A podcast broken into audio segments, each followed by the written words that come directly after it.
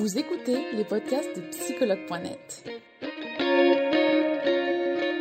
Un espace dédié au bien-être émotionnel par des experts de la psychologie et de la santé mentale.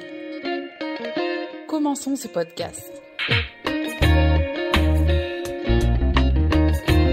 Merci euh, Laura d'avoir accepté de faire ce live sur la psychogénéalogie. Tu as remarqué que j'avais quand même du mal à le ah, dire. Mais moi aussi, j'ai beaucoup de mal à le dire, donc euh, t'en fais pas. C'est normal. c'est pas un mot facile.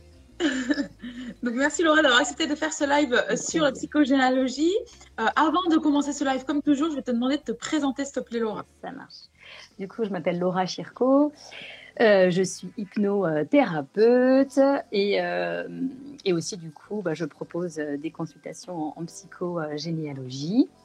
Euh, je consulte du coup euh, dans le 60 maintenant, j'ai déménagé, mon cabinet a déménagé, donc euh, je consulte à Nanteuil-le-Haudouin et aussi du coup bah, partout grâce à la, à la visio. Je propose également des ateliers, des formations à l'auto-hypnose, des guidances, enfin bon, vous pouvez aller voir sur mon site les différents services que je propose. D'accord. Merci, merci beaucoup Laura. Euh, donc on va rentrer euh, très rapidement dans le vif du sujet justement. Euh, alors la, psycho la psychogénéalogie, c'est quoi Laura? Alors, j'ai vraiment essayé comme à chaque fois hein, dans, tous les lives qu'on fait ensemble d'expliquer le plus simplement possible. Donc forcément pour ceux qui connaissent déjà, euh, peut-être que ça sera une explication assez vulgarisée, mais c'est pour que vraiment tout le monde comprenne et que ça soit vraiment juste des bases. Euh, voilà, pour faire, euh, pour que ça soit déjà simple à, comprendre. La psychogénéalogie, déjà, ça a été écrit en, dans les années 70 par une thérapeute. Alors, je vais euh, mal prononcer son nom. C'est Anne Anslin Schutzenberger, je vais le dire. et en fait, qui a fait justement le pont entre la, la thérapie et la généalogie. Donc la généalogie, c'est vraiment cette idée de transmettre de génération en génération des mémoires. Et on a plusieurs types de mémoires. Et on verra que là, en psychogénéalogie, on va surtout s'intéresser à ce qu'on appelle la mémoire traumatique. Donc c'est vraiment d'aller chercher, euh, si tu veux, euh, c'est euh, d'aller chercher un petit peu nos, dans nos racines. Peut, d'aller chercher dans nos racines, pardon, je, je, je, cherche mes mots en même temps, pour réussir du coup à se positionner en tant que maillon dans une, dans une chaîne. C'est vraiment pouvoir trouver sa place en fait, tu vois, en tant que maillon, en tant qu'individu, euh, de pas être victime de, de son passé, de ses ancêtres, de ses mémoires, mais plutôt de réussir à trouver sa place. Donc c'est une, une manière d'aller travailler, d'aller observer son arbre, son arbre généalogique, mmh. de pouvoir prendre conscience d'une ou de plusieurs branches qui seraient malades et qui auraient du coup un impact néfaste sur soi aujourd'hui, donc euh, et de pouvoir du coup s'en libérer. D'accord. Donc voilà, c'est vraiment euh, de manière très très large. C'est, j'ai envie de dire, de mettre de la conscience, de comprendre euh, nos ancêtres, peut-être de pardonner, d'aimer aussi, pour vraiment réussir à se distinguer d'eux, euh, pour vraiment être une personne à part unique et pouvoir devenir pleinement soi-même. D'accord, parce que j'imagine que du coup, euh, quand il y a un trauma dans une famille, on le retrouve et ça se, ça se transmet. Voilà, donc on a. Exactement. Donc on a, si tu veux, voilà, pour aller un peu plus dans les détails, hein, euh, on a trois types de mémoire. On a la mémoire qu'on appelle factuelle, qui là, la mémoire factuelle, c'est le nom, le prénom, la date de naissance, date de mariage, des choses, euh, voilà, très factuelles. On a la mémoire qui est euh, consciente, qui est biographique. Donc ça peut être un héritage, des objets, ça peut être je connais tellement de choses que du coup, euh, je ne sais même plus. Mais voilà, vraiment tout ce qui est, un récit, un livre, une lettre, ça c'est vraiment la mémoire biographique. Et on a la mémoire qu'on appelle la mémoire traumatique, qui est la mémoire inconsciente. Et c'est là-dedans qu'il va avoir des répétitions, des événements marquants, des traumatismes, des secrets, des non-dits qui n'ont pas été résolus et qui, du coup, cherchent à travers euh, la prochaine génération ça peut être la suivante, mais ça peut vraiment se, se euh, raisonner, on va dire, jusqu'à 7. Après, c'est ce qu'on dit. Hein. Euh, ah oui. Ça vient pas de moi, jusqu'à 7 générations. Euh, la mémoire, pour qu'elle puisse se sentir, en fait, c'est une manière pour elle, le fait de répéter quelque chose, c'est une manière pour exister encore, pour aller justement terminer ce qui n'a pas été euh, euh achevé. D'accord, intéressant. Alors justement, pour euh, encore mieux comprendre ce que c'est la psychogénéalogie, Laura, euh, est-ce que tu peux nous dire comment se passe une séance? Alors, ok. Alors, ce qu'il faut savoir, c'est que déjà, chaque euh, personne qui, qui, qui, travaille la psychogénéalogie, chaque thérapeute, forcément ne va pas travailler de la même manière, hein, parce que ça va dépendre de sa formation, ça va dépendre de son expérience, ça va dépendre des outils qu'elle a. Donc déjà, ça c'est important de savoir que forcément chaque thérapeute a sa particularité et c'est ça qui fait aussi la richesse et le choix, de, je crois, de son thérapeute. Ensuite, chaque séance va être différente aussi, puisque on va aller euh, approfondir euh, des, Ah, on a eu de nouveau un bug de son? Non. Ah. revenu. Ah, super. Je sais pas ce qui se passe aujourd'hui. La dernière fois, on avait un problème de. de... tu te rappelles de. De, chargeur. De chargeur. Là, je l'ai le chargeur. Je l'ai mis. Hein. J'ai dit, je vais pas faire deux fois la même erreur. bon, bon, tout va bien. Du coup, euh, les séances sont toutes différentes. donc, on peut aller approfondir, on peut des fois découvrir. Donc, en tout cas, pour ma part, moi, j'aime bien euh, que. Donc, déjà, les séances sont beaucoup plus longues que par exemple en hypnothérapie, où les séances, pour moi, en tout cas, durent une heure. Là, les séances vont plutôt durer jusqu'à une heure et demie. Ah oui. Moi, j'aime bien qu'il y ait un temps de parole. Donc, soit c'est de la parole libre, soit ça va être euh, à travers un outil, comme par exemple. Euh, comme par exemple l'écriture ou le dessin pour faire parler la personne. Donc déjà, on peut avoir, euh, on peut avoir des informations. On va avoir un temps d'exercice d'analyse vraiment là tranché. Donc ça peut être le génogramme, un arbre circulaire, une lettre, dessiner quelque chose. Enfin voilà, ça, ça, en fait ça n'apporte pas grand-chose de donner les, noms des, exercices qu'on va faire, puisqu'il faut, faut les faire, faut les vivre. Mais en tout cas, grâce à ces exercices, euh, le thérapeute, il va vraiment pouvoir relever les lapsus, les actes manqués, les, mots, les gestes inconscients, pour justement voir que ah, il y a peut-être quelque chose de pertinent d'inconscient. C'est ça qu'on cherche. On cherche à faire ressortir euh, bah, ce qui a été inconscient. Donc euh, l'idée c'est vraiment de trouver un, c'est d'utiliser l'exercice pour faire ressortir tout ce qui est inconscient. Donc une fois qu'on a on a parlé, euh, on a on a mis en place peut-être euh, tout ce qui est mémoire conscient, donc mémoire biographique et mémoire factuelle, et ben on va essayer de faire sortir la mémoire du coup inconsciente, traumatique, grâce à ces exercices. Et une fois qu'on a mis le doigt sur peut-être la branche qui, qui serait malade, et ben là l'idée c'est d'aller la libérer. Sinon ça, ça il manque un petit bout. donc là, moi je vais utiliser euh, principalement la PNL, la programmation neurolinguistique et l'hypnose parce que ce sont mes outils. Mais bien sûr qu'on peut utiliser d'autres outils pour euh, venir libérer, réparer, guérir. Euh, la personne, l'ancêtre ou euh, les, émotions, etc. D'accord. Donc, en une seule séance, finalement, tu peux réussir à mettre le doigt sur ce trauma? Pas forcément. Il n'y a pas de règle. On peut, on peut mettre, on peut avoir conscience de ce, de, trauma, mais des fois, on, on s'arrête qu'à ça, alors qu'il y a d'autres traumas qu'on n'aurait pas pensé, d'autres branches qui seraient malades. Et c'est pas parce qu'on en prend conscience tout de suite qu'on va réussir à la libérer tout de suite. Donc, dans une séance, parfois, euh, en tout cas pour ma part, ma première séance, euh, souvent, euh, j'ai pas le temps de passer à la libération. Je vais faire un temps de parole assez poussé pour faire vraiment une analyse, comprendre vraiment la personne, etc. Qu'est-ce qui se répète, quels sont ses symptômes aujourd'hui, etc. Et vraiment avoir un temps où on va faire un premier exercice. Moi, j'aime bien donner des exercices à faire à mes clients entre deux séances pour qu'elles puissent les faire à la maison et on va venir ensemble les analyser. Et avec euh, du coup bah, euh, toute cette analyse, toute cette interprétation qu'on peut faire, bah, là dire bah, la prochaine fois on va venir libérer. Donc ça dépend vraiment du suivi. On peut peut-être faire même deux, trois séances où on va pas libérer et après trois séances de libération à la suite. Voilà, c'est pas forcément. Euh, l'idée c'est d'avoir un temps assez réparti mais c'est pas forcément euh, figé. Voilà, faut vraiment s'adapter à chaque personne. Et puis des fois, les séances sont tellement lourdes qu'on va pas venir tout de suite libérer. On va dire, bon, on va peut-être apporter déjà des ressources avant d'aller libérer. Voilà. Et des fois, on apprend, on apprend des choses. Hein. Dans tous les cas, il faut se dire que la personne, quand elle fait une séance de tranger, c'est vraiment un voyage très passionnant et euh, c'est prenant, bien sûr. Et c'est vraiment cette idée de repartir avec quelque chose à chaque séance. Donc, soit je repars avec une piste de réflexion, soit je repars avec plus d'espace de, libération, soit je repars avec euh, peut-être. Euh, euh, j'ai dit quoi en premier? Libération. Libération avec une ressource ou avec une piste de réflexion. Voilà. L'idée, c'est vraiment que la personne puisse repartir, quoi qu'il en soit, avec quelque chose. D'accord. Alors c'est intéressant, Laura, justement, parce qu'il y a Adriana qui, euh, qui nous, je remonte directement parce que ce sera plus simple, qui nous dit euh, si on est adopté dans ce cas, est-ce qu'on peut bénéficier de cette aide? Bien sûr, bien sûr. Euh, le, formateur que j'ai eu, parce que du coup, je, me suis formée avec l'école Génapsy, pour ceux qui, qui, qui demandent, qui me demandent en bout de fois en message privé. Donc, c'est l'école Génapsy que j'ai fait à, à Paris.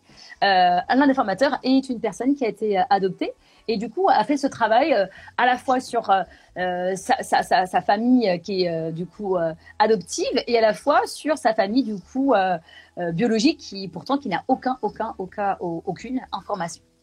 D'accord. Donc oui c'est possible bien sûr. D'accord super. alors aussi Laura c'était un mot qu'on voyait souvent et je pense qu'il peut-être ne parle pas beaucoup. C'est quoi justement le transgénérationnel? Tu en as parlé un peu dans ta phrase? Oui, bah, en fait, c'est comme si c'était ces deux notions vraiment identiques, si tu veux.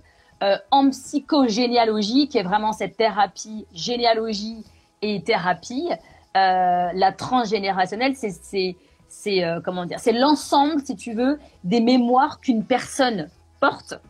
C'est vraiment cette idée de dire qu'on ne peut pas ne pas transmettre, et donc du coup, c'est tout ce que chaque personne porte en elle, donc toutes ces mémoires. Et donc en psychogénéalogie, on, on a cette base que euh, on a cette base que du coup les traumas, donc les mémoires traumatiques peuvent être transmises jusqu'à cette génération et donc on va aller justement utiliser ça. Et tu veux le transgénérationnel, c'est ce qui se c'est ce qui se transmet, c'est la mémoire et la psychogénéalogie, c'est l'outil pour aller pour aller libérer. D'accord, ok. Je sais pas si c'est très, euh, c'est bah. très, euh, mais c'est vraiment subtil parce qu'en fait dans une même phrase on peut utiliser les deux mots. Donc souvent, quand on cherche, euh, quand on cherche, moi quand je cherchais ma formation, je savais pas si je devais chercher psychogénéalogie, transgénérationnalité, euh, je savais pas trop. Voilà, tout ce qui est trans, c'est tout ce que je transmets. Et la psychogénéalogie, c'est euh, l'outil thérapeutique pour aller observer son arbre généalogique et donc du coup la transgéo, la aussi. D'accord, intéressant. Bah, tu vois, comme quoi, je pense que ça, ça va éclairer beaucoup de personnes euh, sur, sur, ce domaine-là, finalement, qui reste un peu flou. Euh, alors aussi, Laura, comment la ah, psychogénéalogie, elle aide à réparer les blessures ou casser justement des euh, schémas répétitifs? Ouais, alors souvent, les personnes, elles viennent parce que justement, elles ont repéré qu'il y avait un schéma qu'elles répétaient chez elles et ah bah tiens, en en parlant avec ma famille, je me suis rendu compte que finalement, bah je sais pas, mon arrière-grand-mère, elle, a eu la même chose que moi et ma grand-mère aussi, ma mère aussi. Donc souvent, déjà, il y a euh, cette prise de conscience. Donc l'idée, c'est d'aller explorer pour encore plus mettre de la conscience euh, dessus sur un autre niveau. Ça veut dire au niveau conscient, mais au niveau aussi inconscient. C'est euh, comment dire? Comme je te disais, c'est comme si l'ancêtre qui avait vécu un trauma n'avait pas digéré, n'avait pas terminé ou réparé. Donc c'est une manière à cette personne ou à la mémoire du, la mémoire traumatique de se faire entendre. Donc du coup, si c'est une manière de se faire entendre, c'est comme si que tant que ça t'a pas été écouté, résolu, guéri, bah ça va se répéter encore et encore. Donc l'idée c'est de se dire bon, je vais aller l'observer, je vais aller la rencontrer. Donc c'est pour ça que ça demande aussi du courage. C'est pas forcément simple hein, d'aller observer tout ça pour du coup comprendre, analyser, peut-être finalement pardonner certaines fois euh, notre passé, faire la paix avec son passé, essayer peut-être d'avoir plus d'empathie, d'aimer finalement euh, ses ancêtres au lieu d'avoir l'impression de subir comme si c'était un fardeau. Et du coup, euh, déjà, ça, ça, va faire beaucoup.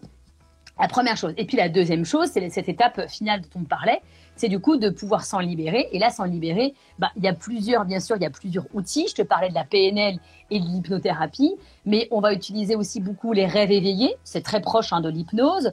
On va utiliser aussi le dessin on va utiliser l'écriture, on va, on va utiliser du coup le génogramme et une. C'est à la fois un outil d'analyse, mais aussi un outil du coup de libération, parce que pendant que la personne se rend compte de certaines choses, elle va avoir une émotion. Donc du coup, elle va la libérer.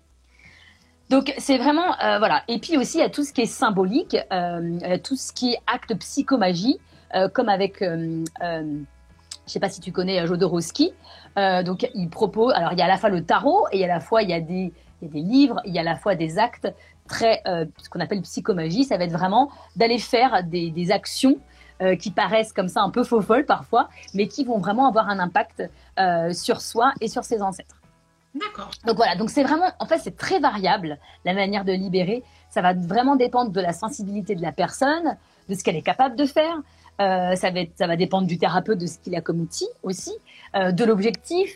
voilà, c'est vraiment très, très, très large.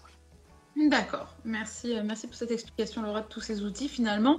alors, ma dernière question, elle rejoint un peu celle que je t'avais déjà posée, mais combien de séances il faut compter en moyenne pour traiter une problématique? Alors, moi, je vous dis juste que j'ai appris à l'école. à l'école, on nous dit que c'est autour d'une dizaine de séances. Euh, ça reste une thérapie brève quand même. Euh, mais moi, je trouve que euh, je suis d'accord qu'une dizaine de séances, c'est intéressant.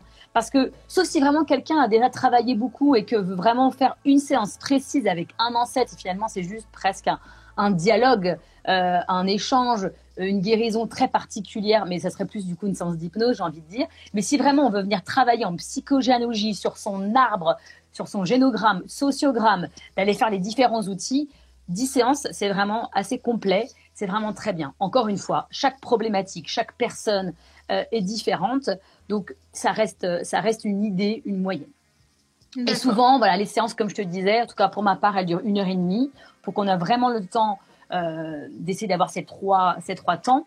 J'aime bien laisser 15 jours entre deux, euh, entre des séances parce que à la fois il faut que bah il y a, voilà dans magasiner d'intégrer de voir les répercussions euh, positive ou pas hein, de la dernière séance. Et puis aussi les exercices, parce que moi je donne, je donne à chaque fois un exercice à, faire pour que la personne puisse vraiment euh, garder un lien. Ça veut dire que bien sûr, il y a l'accompagnement euh, pendant la séance que je fais avec cette personne, mais il y a aussi tout le travail qu'elle va le faire en parallèle. Les recherches, les exercices, les écritures. Voilà, donc ça permet d'avancer vraiment en continuité. Et puis il y en a qui sont plus demandeurs que d'autres, qui vont me dire du coup, bah, j'ai besoin euh, besoin euh, d'un exercice supplémentaire ou celui-ci ne me parle pas, j'en voudrais un autre. Voilà, vraiment, on, s'adapte. D'accord. Merci Laura. Alors, il y a déjà pas mal de questions euh, qui commencent à arriver. on va commencer par le bas. Il y a Sarah qui nous dit que, comment peut-on par nous-mêmes commencer à libérer des mémoires générationnelles liées à l'abandon? Alors, est-ce que c'est possible par soi-même? Bah, c'est toujours possible par soi-même, hein. encore heureux. Hein. On a vraiment ce pouvoir d'autodérision. Le thérapeute qui vous accompagne, c'est un accompagnement, c'est pas lui qui va libérer de tous les cas. Donc bien sûr qu'on peut commander par soi. Je pense que c'est important de commencer par soi pour aller voir justement l'outil qui est le plus favorable pour la personne. Est-ce que soi-même, justement, on va aller euh, s'intéresser à notre arbre, on va faire des recherches, on va aller euh, vraiment commencer à, le fabriquer, récupérer, euh, récupérer peut-être nom, prénom, date de naissance, on va aller faire les mairies, on va aller faire les... les moi, j'ai perdu le mot. les, L'arbre généalogique? Oui, enfin faire la logique, mais pour aller le faire, des fois, on a besoin de, se déplacer, de voyager. Donc, on peut très bien. Hein. La plupart des personnes avec qui j'étais à, l'école, euh, Génapsy, elles avaient toutes, euh, à part peut-être une ou deux personnes, fait leur arbre, mais poussé. Ah Moi, j'avais rien, quoi. J'avais, j'avais trois données, quoi. Et j'ai, j'ai pas encore beaucoup de données, mais ça, encore une fois, c'est pas forcément, c'est pas forcément ce qui est le plus utile et pertinent. L'idée, c'est pas d'avoir plein de données. L'idée, c'est d'aller chercher les bonnes données. Donc oui, on peut commencer bien sûr à aller chercher. Parfois justement, en allant chercher, on se dit ah tiens, cette info je l'avais pas. Ah, ça me parle, ça me fait, ça, ça, m'apporte une émotion. Je sais pas pourquoi, ça me donne envie de pleurer. Et bah du coup, bah on pleure forcément. Bah on pleure, on libère une émotion, on s'allège. Donc oui, on peut commencer. Je pense que c'est important d'essayer comme dans tout, hein, comme ça soit la sophro, la méditation, euh, l'hypnose, bah, c'est bien de commencer seul, d'essayer de trouver des choses qui peuvent être euh, accessibles sur Internet, des livres, euh, des groupes de parole. Et puis quand on sent que là, on a besoin d'aide parce que bah, c'est quand même lourd à porter tout seul. C'est vraiment ça. Donc peut-être de commencer tout seul pour voir si ça nous intéresse vraiment, si c'est vraiment là qu'on a besoin d'aller creuser, de chercher.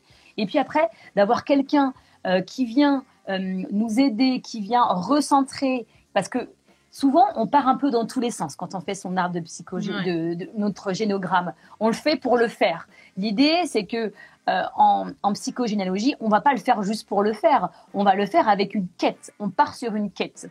Une quête, c'est un, un, objectif qui va nous permettre, du coup, de se recentrer.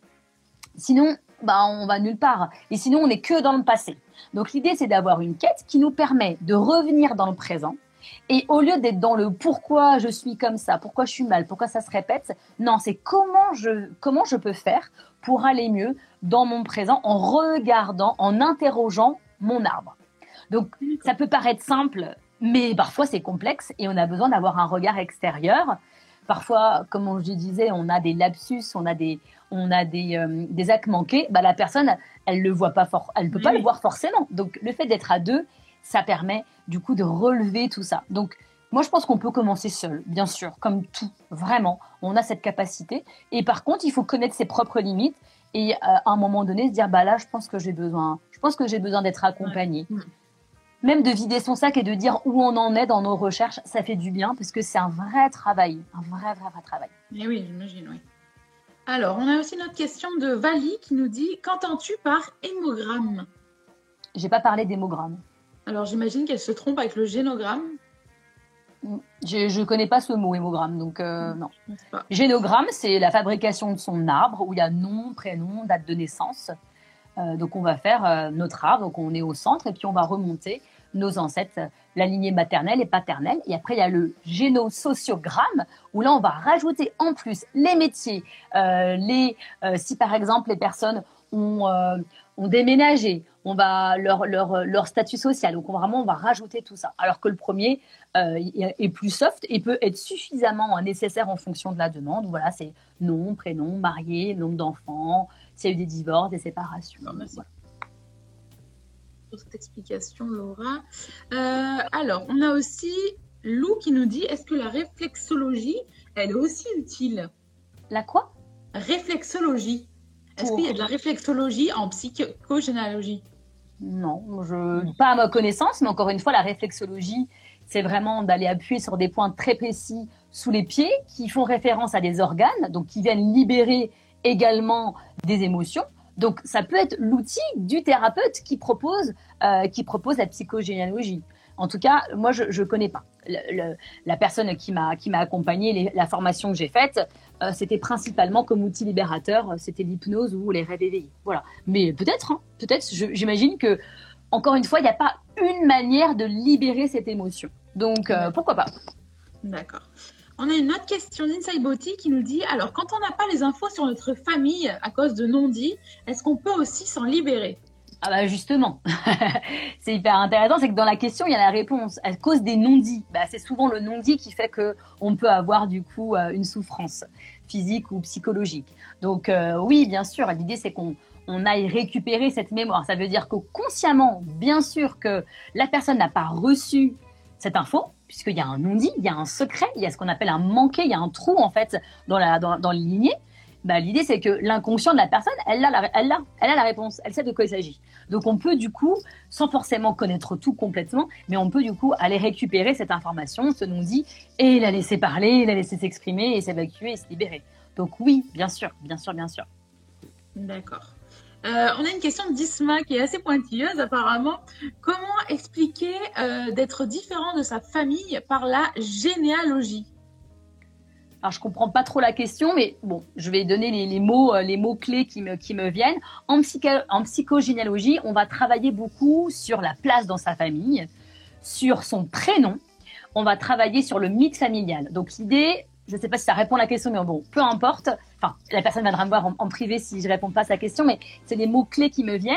C'est que quand on cherche du coup à travailler pour devenir soi-même, si j'ai compris, ou en tout cas être différent de sa famille, eh ben, on va prendre conscience de ce fameux mythe familial. Le mythe familial, c'est par exemple, dans ma famille, euh, on est des bons mangeurs. Dans ma famille, euh, on est généreux. Dans ma famille, on a, on a toujours eu des problèmes d'argent. Voilà, toutes ces fameuses croyances qui créent la, mythe, le mythe familial. Donc, on va travailler sur ça. On va travailler sur son prénom pour savoir pourquoi on a ce prénom. Quelle est la mission que nous donne notre prénom? Comment, comment on fait pour porter ce prénom et du coup vivre avec? Et on va travailler j'ai dit un autre truc, sa place. Donc sa place parce que du coup, il y a aussi un rôle en fonction de euh, de la place euh, de la place au niveau de la fratrie. Si je suis l'aîné, euh, le, le, je sais plus deuxième, le cadet ou, euh, ou, le je sais plus ce que c'est. Je sais jamais. Donc je lui promets deuxième, troisième ou quatrième. Donc on va travailler sur ça. Donc en travaillant sur ça, ça va permettre du coup justement de travailler sur cette fameuse métaphore que j'ai dit, pouvoir être le maillon d'une chaîne et pas la chaîne. Ok.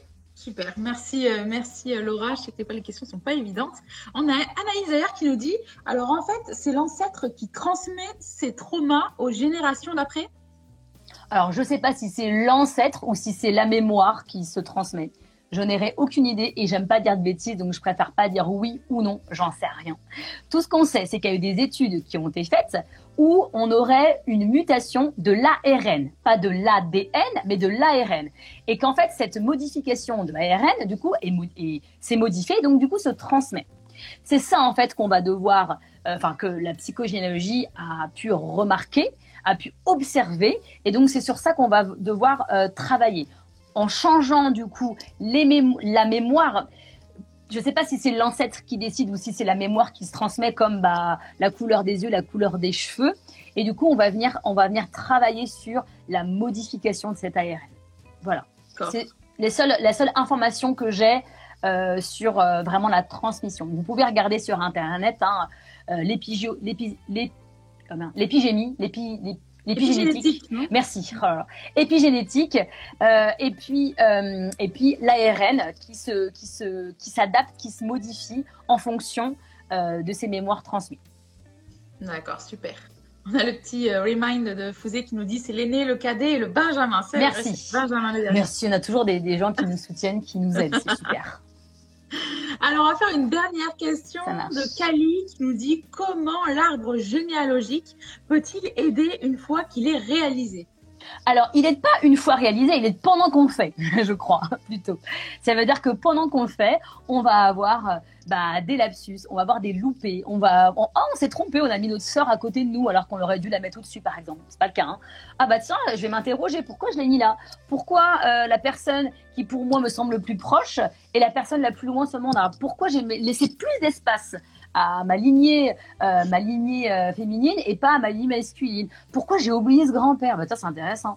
Voilà, c'est plutôt quand on va le faire que ça va être intéressant. C'est tous les loupés, les lapsus, les barrures euh, qui vont être intéressantes. C'est ça qui nous intéresse. C'est pas une fois qu'il est fait. Une fois qu'il est fait, j'ai envie de dire, le travail il est fini. D'accord. Ou pas, ou pas. merci, merci Laura de nous avoir expliqué aujourd'hui la psychogénéalogie. Euh, il y a déjà eu beaucoup de messages de remerciements euh, et j'imagine qu'effectivement, on en sait peu finalement sur la psychogénéalogie. Oui, ah bah... jamais parlé ici. bah, c'est vrai qu'on en sait très peu, même moi, quand j'ai voulu, euh, parce qu'en fait, pour faire très court, en, hypnose, il y avait beaucoup euh, finalement de fois où ça venait à moi naturellement, enfin à moi ou à mon client du coup, euh, naturellement, où on sentait qu'il y avait euh, cette besoin de libération. C'est pour ça que je me suis dit, bon, c'est indispensable, il faut que je me forme. Et c'était pas évident de trouver, de trouver une école, de trouver les bons mots, etc. Et c'est vrai qu'on n'en parle pas suffisamment, ça c'est sûr. ce que je voulais dire aussi, c'est que euh, c'est vraiment euh, une fois qu'on s'engage dedans, c'est sûr que c'est, enfin une fois qu'on décide de faire ce travail, c'est vraiment un engagement en termes de temps, en termes d'argent aussi, parce que bah, encore une fois, hein, les séances ont un coût bien sûr, mais c'est vraiment très très très enrichissant, très libérateur. C'est vraiment, je pense que pour les personnes qui du coup ont essayé déjà beaucoup de choses, ils ont essayé la sophrose, ils ont essayé l'hypnose, ils ont essayé le MDR, ils ont essayé la psychanalyse, la, la psy, enfin vraiment plein de trucs. Ça peut être vraiment une, une comment dire une autre alternative, encore une fois, une autre façon de faire, une autre façon de travailler qui pourrait être intéressante pour la personne. Et sachez que le suivi peut vraiment être fait en, visio. En ce moment, je travaille que en visio depuis deux mois. Et, euh, et, euh, et, du coup, bah, les personnes que je suis euh, ont complètement commencé, ont, continué et commencé en visio et que ça se passe très bien. Moi, je me suis formée en présentiel. Mais par contre, le suivi que j'ai eu individuel, je l'ai fait en visio et que c'est aussi efficace. C'est important que les gens, les gens, sachent que vraiment on peut, on peut travailler, on peut travailler de manière efficace. Voilà. Tout à fait, tout à fait. Merci. Euh, merci, à toi, Charlotte. Euh, merci à tout le monde, en tout cas. Nous espérons que vous avez aimé le podcast d'aujourd'hui. Souvenez-vous que tous ces sujets sont disponibles sur notre site psychologue.net et que vous pouvez également voir la vidéo complète sur l'Instagram TV sur psychologue.net rendez-vous dans notre prochain podcast.